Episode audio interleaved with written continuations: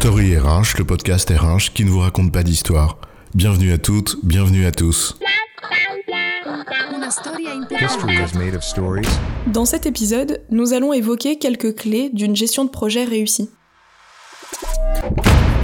Hello la team, on a un nouveau projet à faire, ASAP, comme d'hab, alors j'ai créé un Teams. Hein, je vous ai mis tous les docs que j'ai trouvés sur le sujet.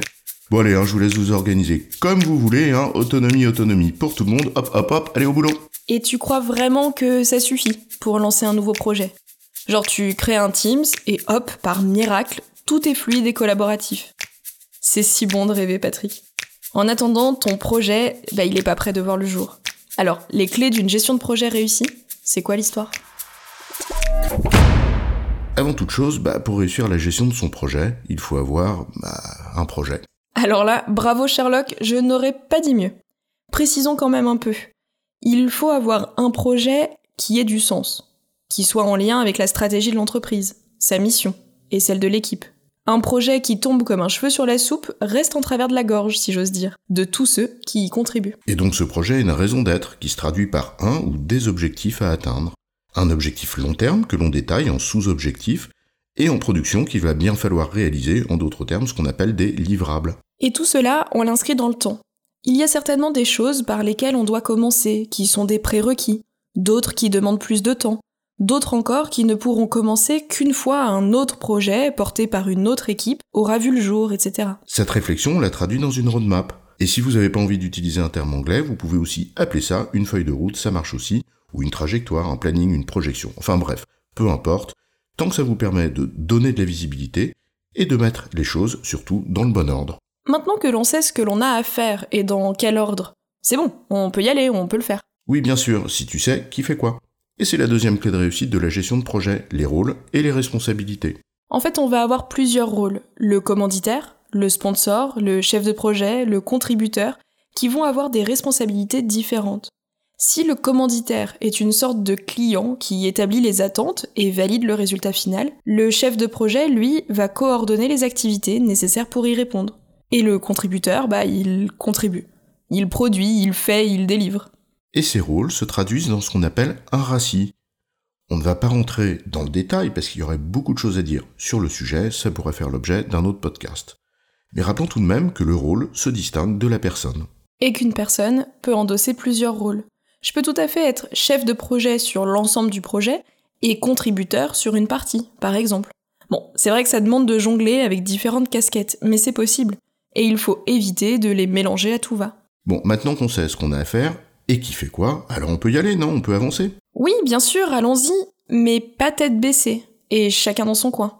On a besoin de suivre l'avancement du projet, de manière régulière, pour être sûr que tout le monde avance dans la bonne direction, et a les moyens d'avancer. Et suivre l'avancement, c'est notre troisième clé pour une gestion de projet réussie. Mais ça veut pas dire se précipiter sur une liste de KPI longue comme le bras et déconnectée de l'objectif final. Hein. Ça veut simplement dire vérifier de manière régulière. Et cette régularité est à adapter selon le rythme donné au projet. Vérifier que on avance correctement. Est-ce qu'on est en retard? Est-ce qu'on a tous les éléments? Où sont les points de blocage? Etc. etc. Et c'est de la responsabilité du chef de projet de suivre cet avancement opérationnel au quotidien et de donner une visibilité suffisante au directeur de projet pour arbitrer. Cela se traduit le plus souvent dans des outils de suivi, que ce soit Monday, Teams, Trello ou le bon vieux Excel. Ils doivent nous permettre, en un coup d'œil, de savoir ce qu'il y a à faire, qui est en charge et pour quand.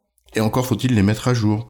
Donc pour faciliter le partage d'informations et les arbitrages qui vont avec, on met en place des instances de suivi de projet et c'est la quatrième clé.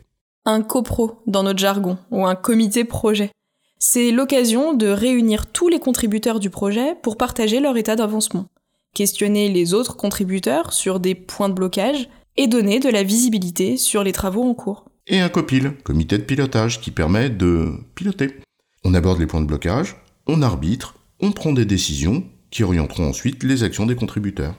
Si communément un copro a lieu toutes les semaines et un copil tous les mois, il n'y a pas de règle absolue et la fréquence de ces instances donne en fait le rythme du projet. Elle doit donc être adaptée selon les besoins du projet, les échéances visées, donc la fameuse roadmap ou feuille de route dont on parlait en introduction. Ces instances de gouvernance, elles doivent être pensées comme des sortes de points de passage réguliers, Comme le ravitaillement dans un marathon, on peut en louper quelques-uns, mais il vaut quand même mieux y passer si on veut garder le rythme dans la durée. Il y a donc une certaine rigueur à respecter si on veut que ça fonctionne. Un ordre du jour, un suivi précis des actions, un compte-rendu qui justement rend compte des décisions prises et des prochaines actions. Et en plus d'être formalisé, bah faut que ce soit stocké et qu'on puisse le retrouver. Et ça, ce sera la cinquième et dernière clé de réussite de la gestion de projet, un référentiel documentaire. Une sorte de bibliothèque partagée de documents en somme. L'objectif est simple, s'assurer qu'on a toutes et tous accès à la même information, la plus à jour possible.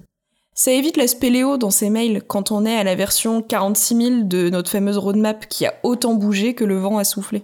Sauf que ce référentiel documentaire, il suppose, comme toutes les autres clés de réussite, bah, un minimum d'hygiène et de rigueur dans son utilisation.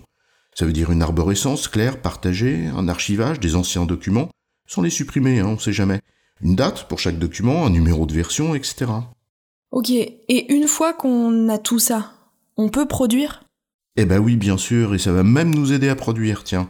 L'idée, c'est pas de créer une usine à gaz, au contraire, c'est de faciliter l'avancement, en se forgeant des automatismes à l'échelle collective. En résumé, 5 clés pour gérer votre projet. 1. Une feuille de route. 2.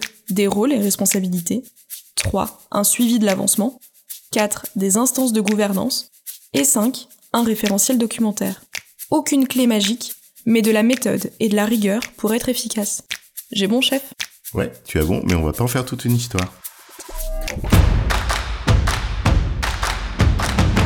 Story RH, le podcast RH qui ne vous raconte pas d'histoire. Retrouvez tous les épisodes sur storyrh.fr.